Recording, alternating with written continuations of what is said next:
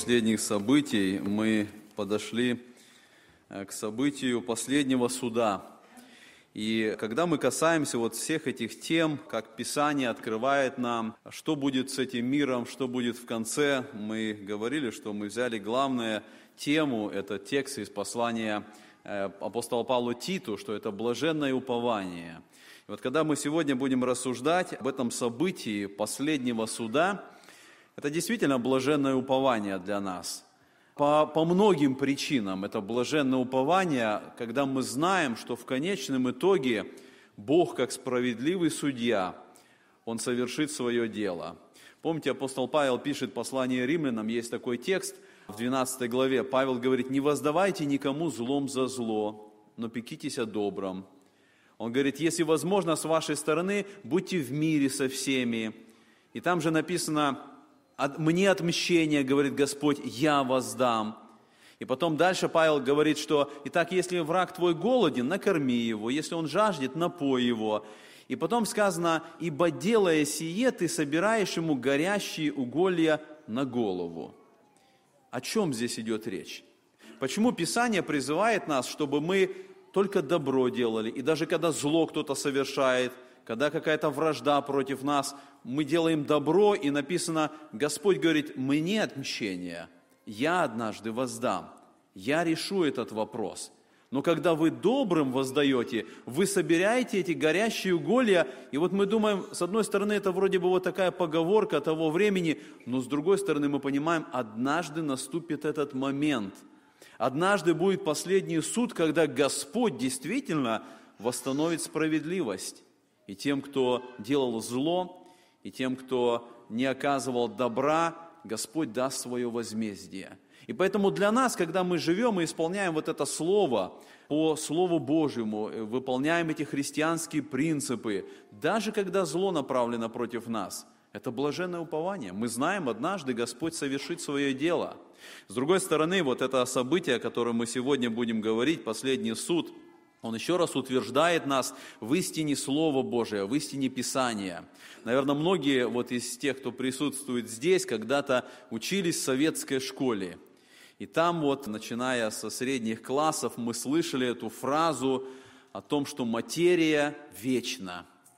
И когда даже приходилось где-то вступать в какие-то дискуссии и беседовать, и, и это один из важных вопросов философии, который задавался, что первично дух – или, или материя, и вот материалистическое мировоззрение отстаивало, что материя первична, потому что материя вечна, материя, она изменяется, но она всегда была, и она всегда будет существовать.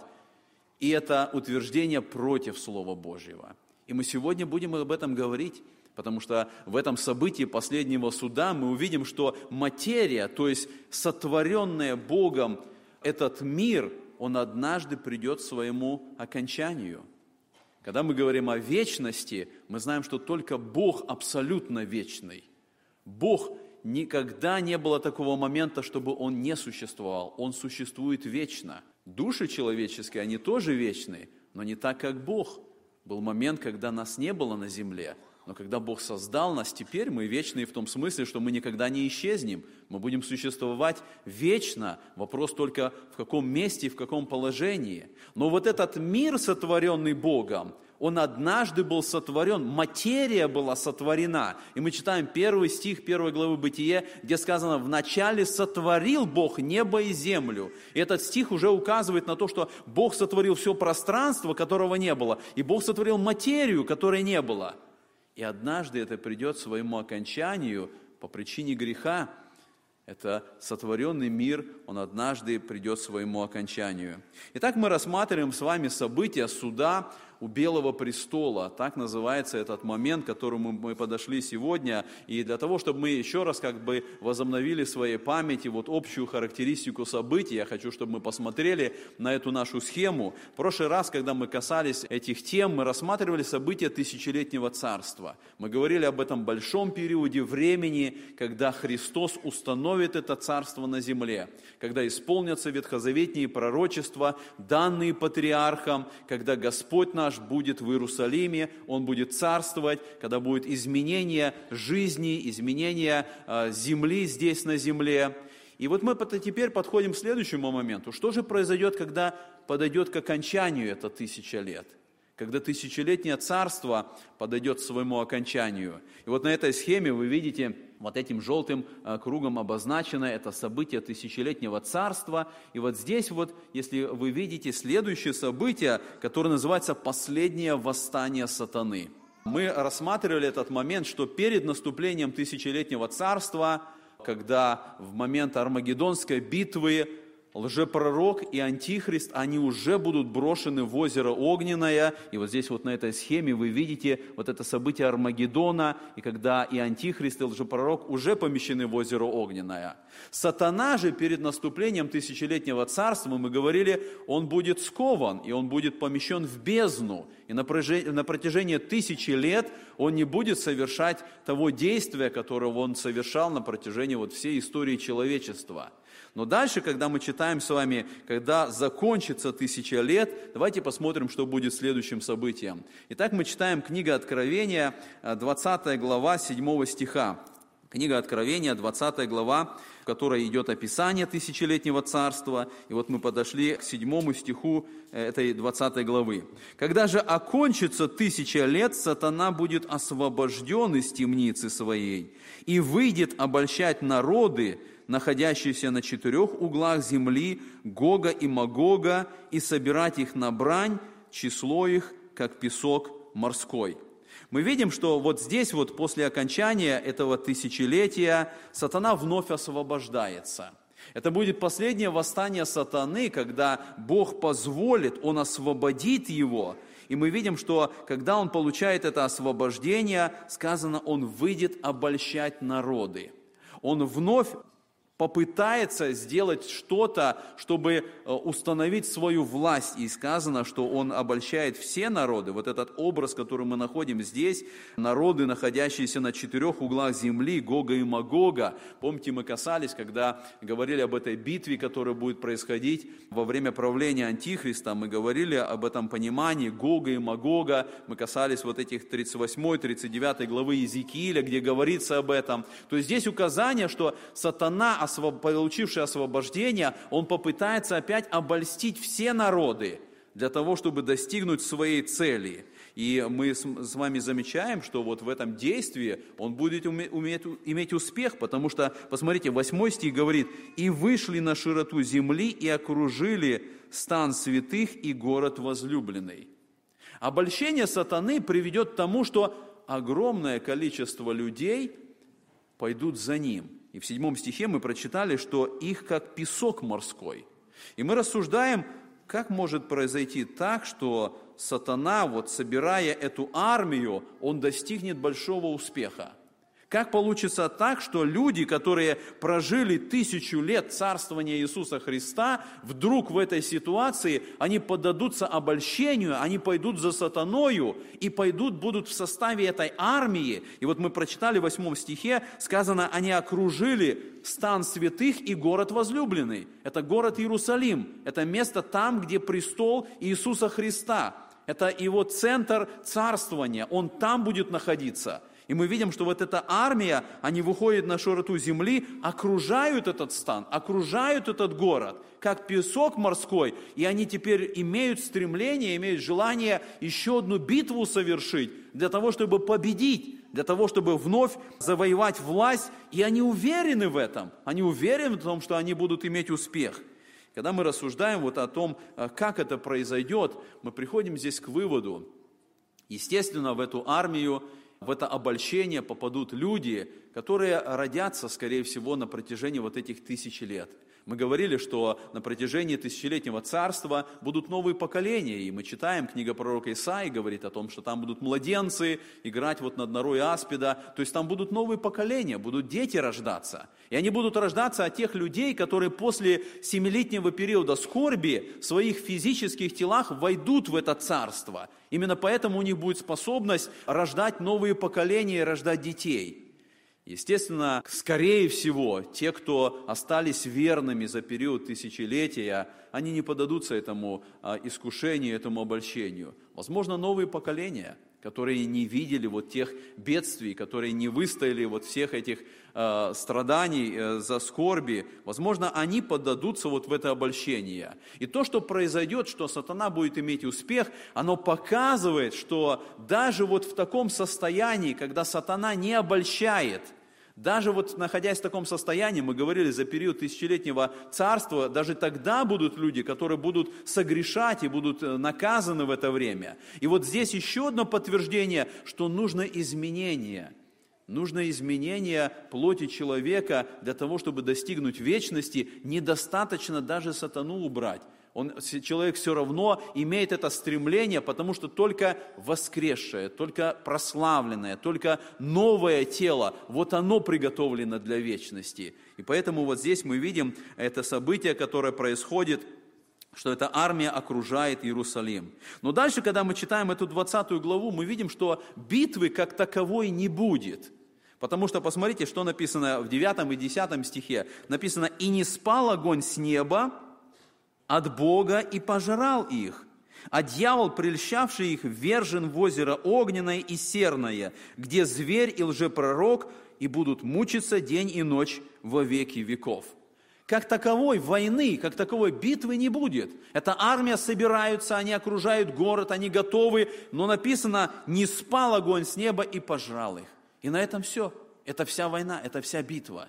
И вот здесь мы видим, что э, как результат этого сказано, дьявол, прельщавший их, вержен в озеро огненное и серное, где зверь и лжепророк.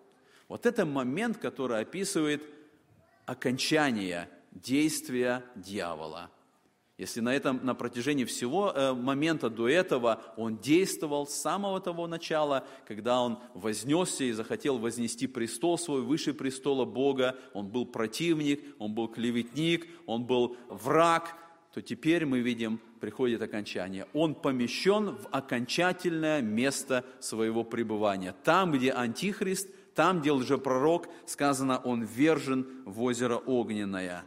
И дальше, вот когда мы смотрим с вами эту главу, Следующий момент, вот здесь мы подходим к событию, которое называется «Суд у Великого Белого Престола». И мы читаем дальше эту главу, 20 глава, 11 стих, здесь написано «И увидел я великий белый престол, и сидящего на нем, от лица которого бежало небо и земля, и не нашлось им места». Посмотрите, в этом тексте речь идет о престоле – о престоле Божьем. И этот престол назван Великий, как указание на самый высший суд, который будет происходить. Нету высшего этого суда. Этот престол, на котором сидящий сидит. И мы прочитали дальше, сказано, это Великий Белый престол. То есть слово «белый», которое употребляется здесь, это как указание на полную справедливость по святости Божией. Это суд, который будет совершен справедливо. Это Божья справедливость, которая восторжествует здесь и Бог совершит свое дело. И вот мы прочитали с вами об этом престоле, и посмотрите, дальше вот в этом тексте сказано «сидящий на нем». И мы рассуждаем о том, а, кто это сидящий, кто будет совершать вот этот последний суд над всеми грешниками, которые соберутся здесь. И мы можем на основании Священного Писания сказать, что вот этот сидящий – это сам Иисус Христос, вы помните, Евангелие Иоанна, 5 глава, 22 стихе написано, Христос сказал, «Ибо Отец не судит никого, но весь суд отдал Сыну». Сын имеет право судить. И дальше мы читаем в 17 главе Деяния апостолов, 31 стих. А, Павел говорит, «Ибо Он назначил день, в который будет праведно судить вселенную посредством предопределенного им мужа, подав удостоверение всем, воскресив его из мертвых». Он будет праведно судить Вселенную, то есть всех людей, всех тех, кто достойны этого наказания, Он будет судить посредством Иисуса Христа. И Деяния 10 глава 42 стихе написано, «И Он повелел нам проповедовать людям и свидетельствовать, что Он есть определенный от Бога, судья живых и мертвых». Речь идет об Иисусе Христе. Он, сказано, определенный от Бога судья – который будет судить в том числе и мертвых. Поэтому вот здесь вот мы видим этот сидящий, о котором сказано, на этом великом белом престоле, это сам Иисус Христос. Он будет совершать суд над всеми этими грешниками. И другой момент, который мы замечаем в этом тексте, посмотрите, сказано, от лица которого бежало небо и земля, и не нашлось им места. Вот здесь вот как раз указание на то, что подходит к концу история сотворенной Богом мира. И указание на то, что от лица сидящего бежало небо и земля, и не нашлось им места, говорит о том, что сотворенная Вселенная приходит к своему окончанию в этот момент – Посмотрите, у нас есть несколько указаний в Священном Писании, которые говорят о том, что этот мир, сотворенный Богом, он однажды придет к своему окончанию. В 101-м псалме мы читаем с 26 стиха «Вначале Ты основал землю, и небеса – дело Твоих рук, они погибнут, а Ты прибудешь, и все они, как риза, обветшают, и как одежду Ты переменишь их, и изменятся».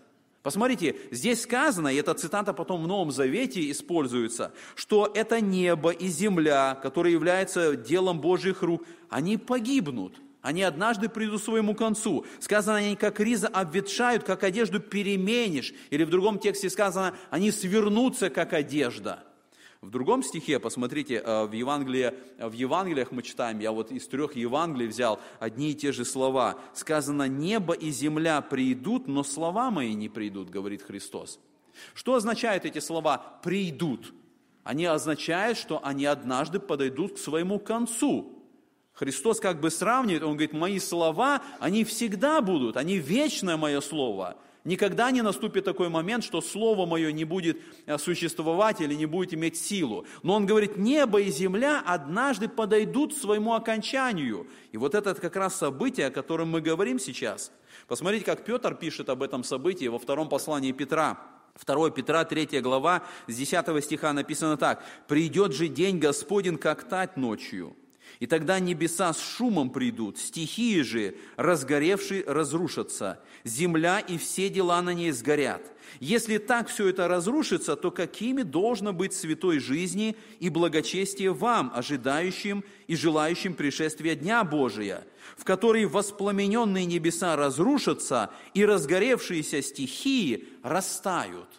Вот в этом тексте я хочу, чтобы мы обратили внимание, что произойдет с этим творением – что произойдет с этим миром в тот момент, который вот здесь назван День Господень? Сказано, что когда это произойдет, посмотрите, небеса с шумом придут. Вот это слово «придут», оно опять указывает, они подойдут к своему окончанию, закончатся. С шумом они придут к своему окончанию. Дальше стихии. Небеса, мы понимаем, что это атмосфера, это все звездное небо, это по сути вообще все пространство – Потому что так, вот я сказал, Бытие 1.1 сказано, вначале сотворил Бог небо и землю, то есть пространство и материю. И вот здесь сказано, что в этот момент, в день Господень, небеса с шумом придут, то есть они придут к своему окончанию. Дальше мы читаем, стихии сказано, разгоревшись, разрушатся. Стихии – это уже все элементы материи. Это то, что Богом сотворено, то, из чего состоит вся эта вселенная – и здесь сказано, что эти стихии, разгоревшись, разрушатся. То есть они придут к своему окончанию посредством огня. Они сгорят. Дальше мы читаем, земля и все дела на ней сгорят. И дальше мы читаем в этом же стихе, посмотрите, написано, в которой воспламененные небеса разрушатся, и разгоревшиеся стихии растают. Вот это событие, о котором мы прочитали в книге Откровения, сказано, бежало небо и земля, и не нашлось им места. Это окончание истории сотворенного эти, этого Богом мира. Это произойдет вот в этот момент суда. Мы читаем также еще два текста, которые дают нам подробности. В, этом же послании, а, второе послание Петра, посмотрите, в третьей главе, так написано в седьмом стихе. «А нынешние небеса и земля, содержимые тем же словом, сберегаются огню на день суда и погибели нечестивых человеков». О каком событии Петр говорит вот здесь, в третьей главе? Он говорит именно об этом событии суда.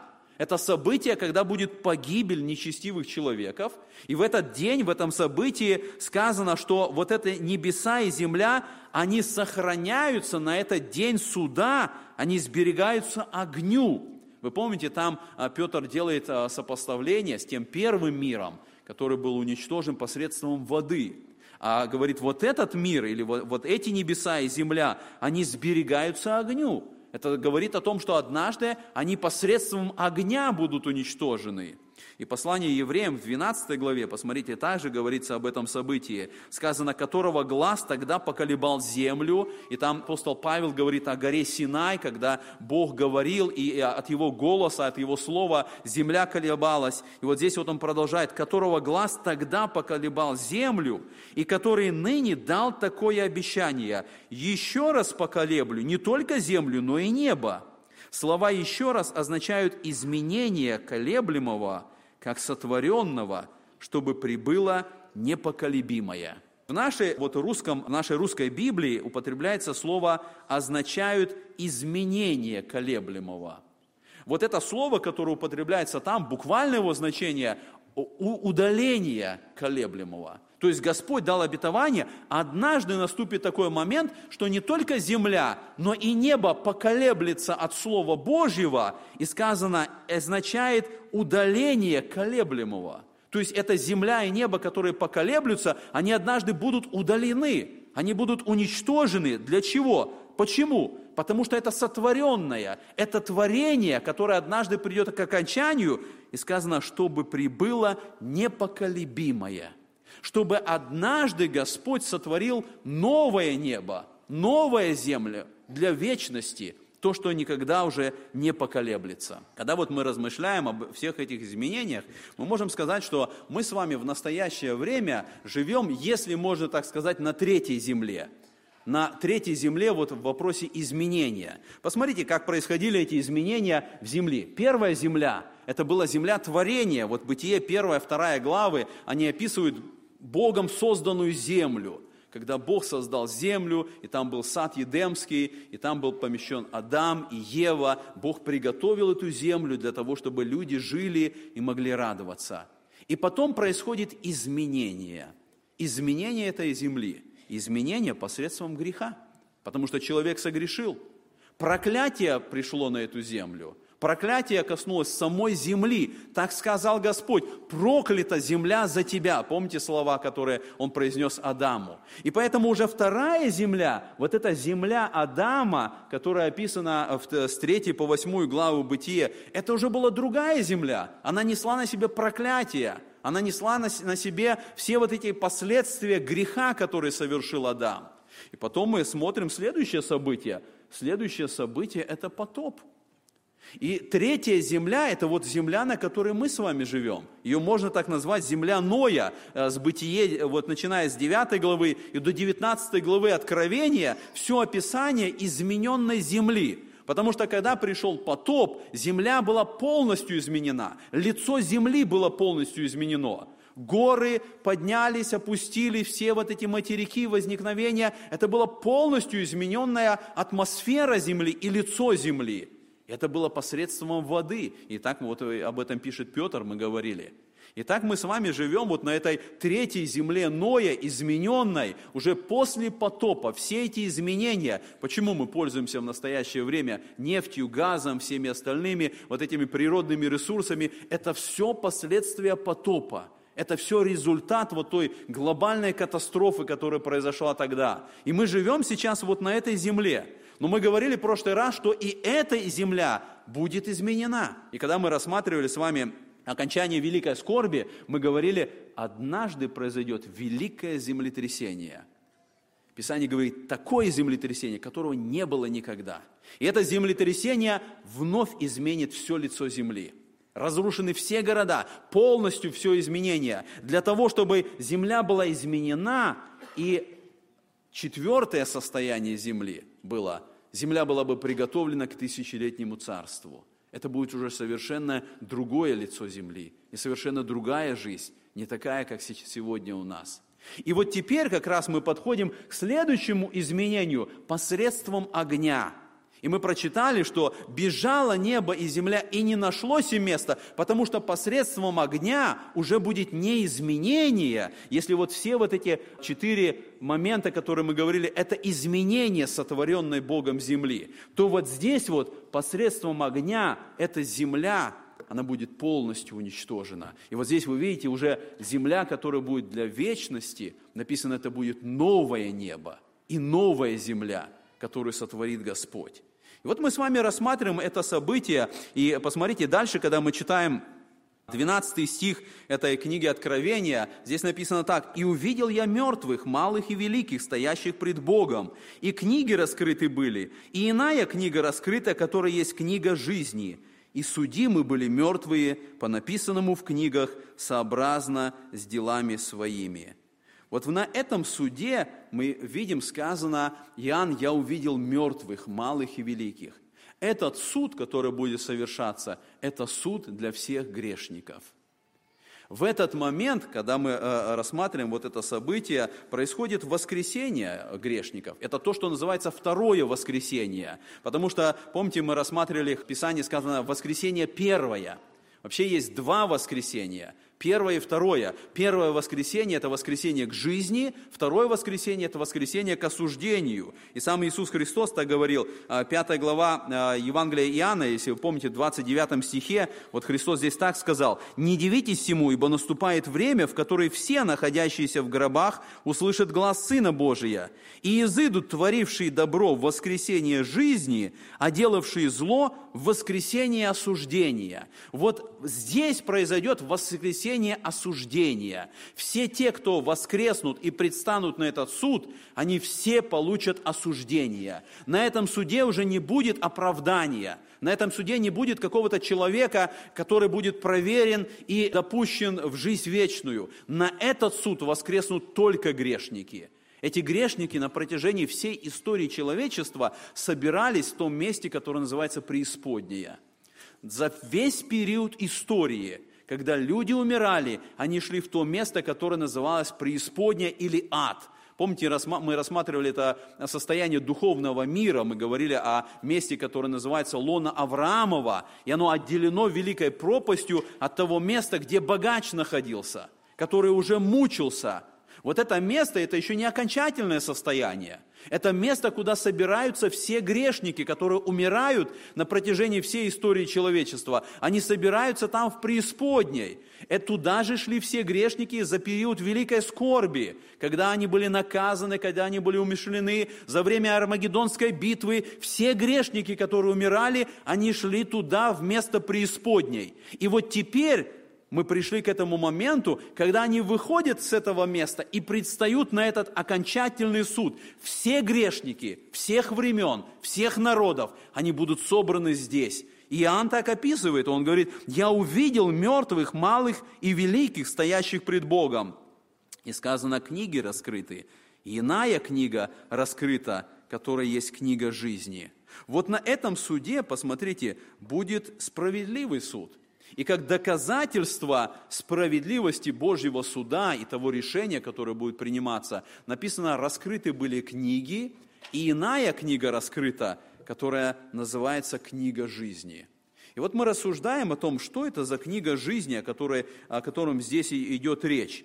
И мы, э, изучая Священное Писание, мы замечаем на протяжении вот э, всего текста Писания, у Бога есть книга. Есть особая книга на небесах – в которой записаны имена праведников. Вы помните, Моисей молился, когда он увидел, что согрешил народ, когда они сделали этого тельца, и Моисей падает перед Богом и молится, он говорит, ты меня изгладь из той книги, в которой ты записал. Вместо народа меня накажи. Моисей понимает, что в этой книге записаны имена праведников – записаны имена тех, кого Господь э, по своей воле на основании состояния человека вносит. И вот когда мы читаем в Новом Завете, особенно в книге Откровения, несколько раз упоминание об этой книге. Те, кто не поклонились зверю, не приняли начертания тех, которые имена записаны в книге жизни. Оказывается, Бог записывает человека в тот момент, когда человек приходит к Богу, когда у него определяется состояние праведности, Бог записывает человека в эту книгу. И есть возможность, что имя человека может быть изглажено. И несколько у нас предупреждений есть в книге Откровения, что человека имя может быть изглажено из этой книги жизни. Это серьезное предупреждение – Потому что это предупреждение говорит об опасности того, что мы говорим, утратить свое спасение. Человек был записан в эту книгу, то, что говорило о его спасенном состоянии, Богом утвержденным, Богом внесен туда. Но если он оказывается в состоянии погибели, Господь говорит, я вычеркну имя этого человека из этой книги жизни. И вот на этом последнем суде, когда соберутся все грешники, открывается эта книга жизни. И в этой книге идет проверка этих имен. И сказано, если не был записан, он пойдет в озеро Огненное. Мы видим здесь, что кроме вот этой книги, в которой записаны только имена, в книге жизни только имена, только имена тех, кто наследует вечность. Но здесь сказано, посмотрите, в этом стихе, который мы прочитали, сказано книги раскрыты были и иная книга жизни. То есть, кроме самой книги жизни, сказано, что будут еще некоторые другие книги раскрыты. И мы тогда рассуждаем, а что это за другие книги?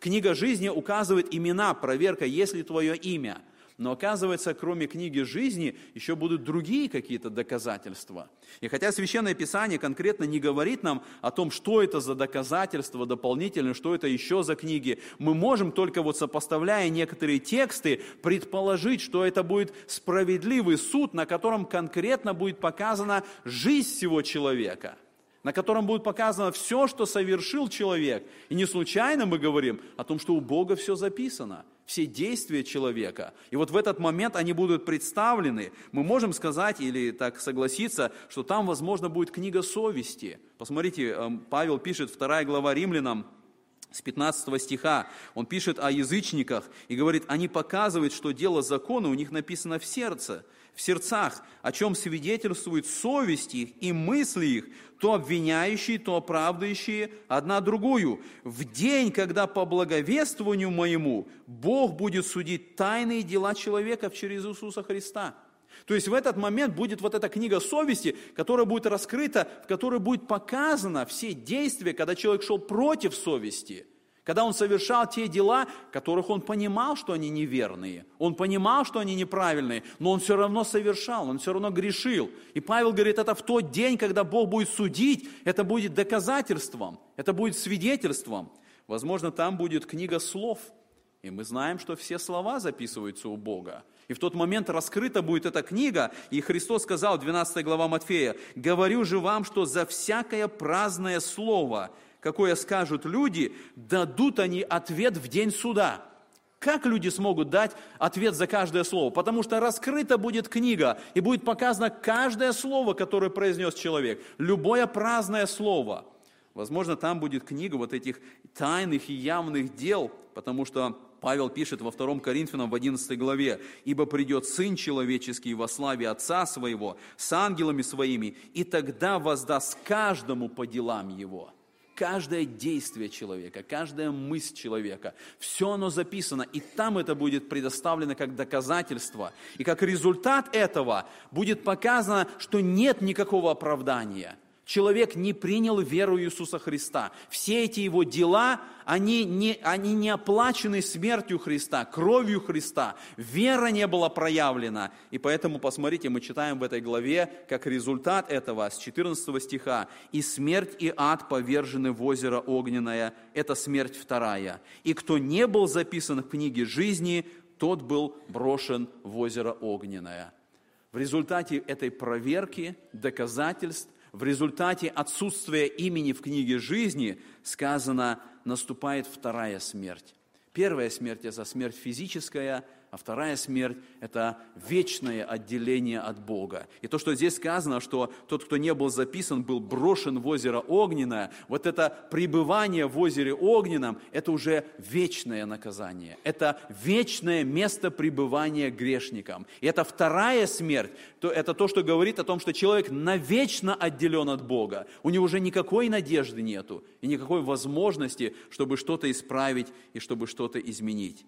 Итак, мы с вами посмотрели вот на это событие, как оно описано здесь. Мы можем только отметить еще один момент, э, перед тем, как мы сейчас будем молиться, рассуждая вот об этом событии у суда у Великого Белого Престола. А, мы можем сказать, что там окажутся и люди, которые думали, что они верующие. Вы помните, Христос сказал в 7 главе Матфея, так записано 22 стиха, «Многие скажут мне в тот день, Господи, Господи, не от Твоего ли имени мы пророчествовали, не Твоим ли именем бесов изгоняли, не Твоим ли именем многие чудеса творили? тогда объявлю им, я никогда не знал вас, отойдите от меня, делающие беззаконие. Какой это тот день? О каком дне здесь идет речь, что будут люди, которые надеялись, они думали, они будут говорить, они будут свои доказательства предоставлять. Они будут говорить, мы пророчествовали, мы чудеса творили, мы бесов изгоняли. Но это ничего не поможет. Сказано, Христос в тот день скажет им, отойдите от меня, я никогда не знал вас. И поэтому для нас, вот когда мы рассуждаем, это блаженное упование. Блаженное упование, что Господь однажды восстановит справедливость. И блаженное упование, что мы однажды будем в составе Церкви Христа. Мы никогда не должны путать эти суды. Мы никогда не должны думать о том, что на этом суде мы предстанем. Знаете, как одна сестра когда-то молилась, я помню, и говорила, «Господи, помоги мне предстать на Твой суд у великого белого престола». Нам не нужно так молиться – мы никогда не должны предстать на этом суде. На том суде только грешники соберутся. Но когда мы рассуждаем о нас, о верующих, я хочу, чтобы мы вспомнили этот текст перед тем, когда мы склонимся и помолимся. В книге пророка Малахии, 3 главе, в 16 стихе сказано так. «Но боящиеся Бога говорят друг другу, внимает Господь, и слышит это, и пред лицом Его пишется памятная книга о боящихся Господа и чтущих имя Его». Мы знаем, что у Господа записано. Мы знаем, что есть этот, кни, эта книга. И мы пришли к Господу, и мы верим, что имена наши там записаны. Но в этот текст он говорит, что это не только то, что когда-то произошло в моей жизни, что когда-то я пришел к Господу, когда-то Он записал меня. Посмотрите, в этом тексте написано, Господь внимает, и пишется книга о боящихся Господа, о чтущих имя Его. Это не когда-то, это сегодня – и в этом смысл веры, что я не когда-то уверовал, я сегодня верую. У меня сегодня есть живая вера в Иисуса Христа. Если сегодня это есть, то имя мое там записано, потому что я сегодня себя определяю, как боящийся Господа и чтущий имя Его. И в этом для нас блаженное упование, что однажды Господь придет, и мы будем с Ним. Аминь. Эту проповедь вы можете найти на сайте Церкви Спасения salvationbaptistchurch.com.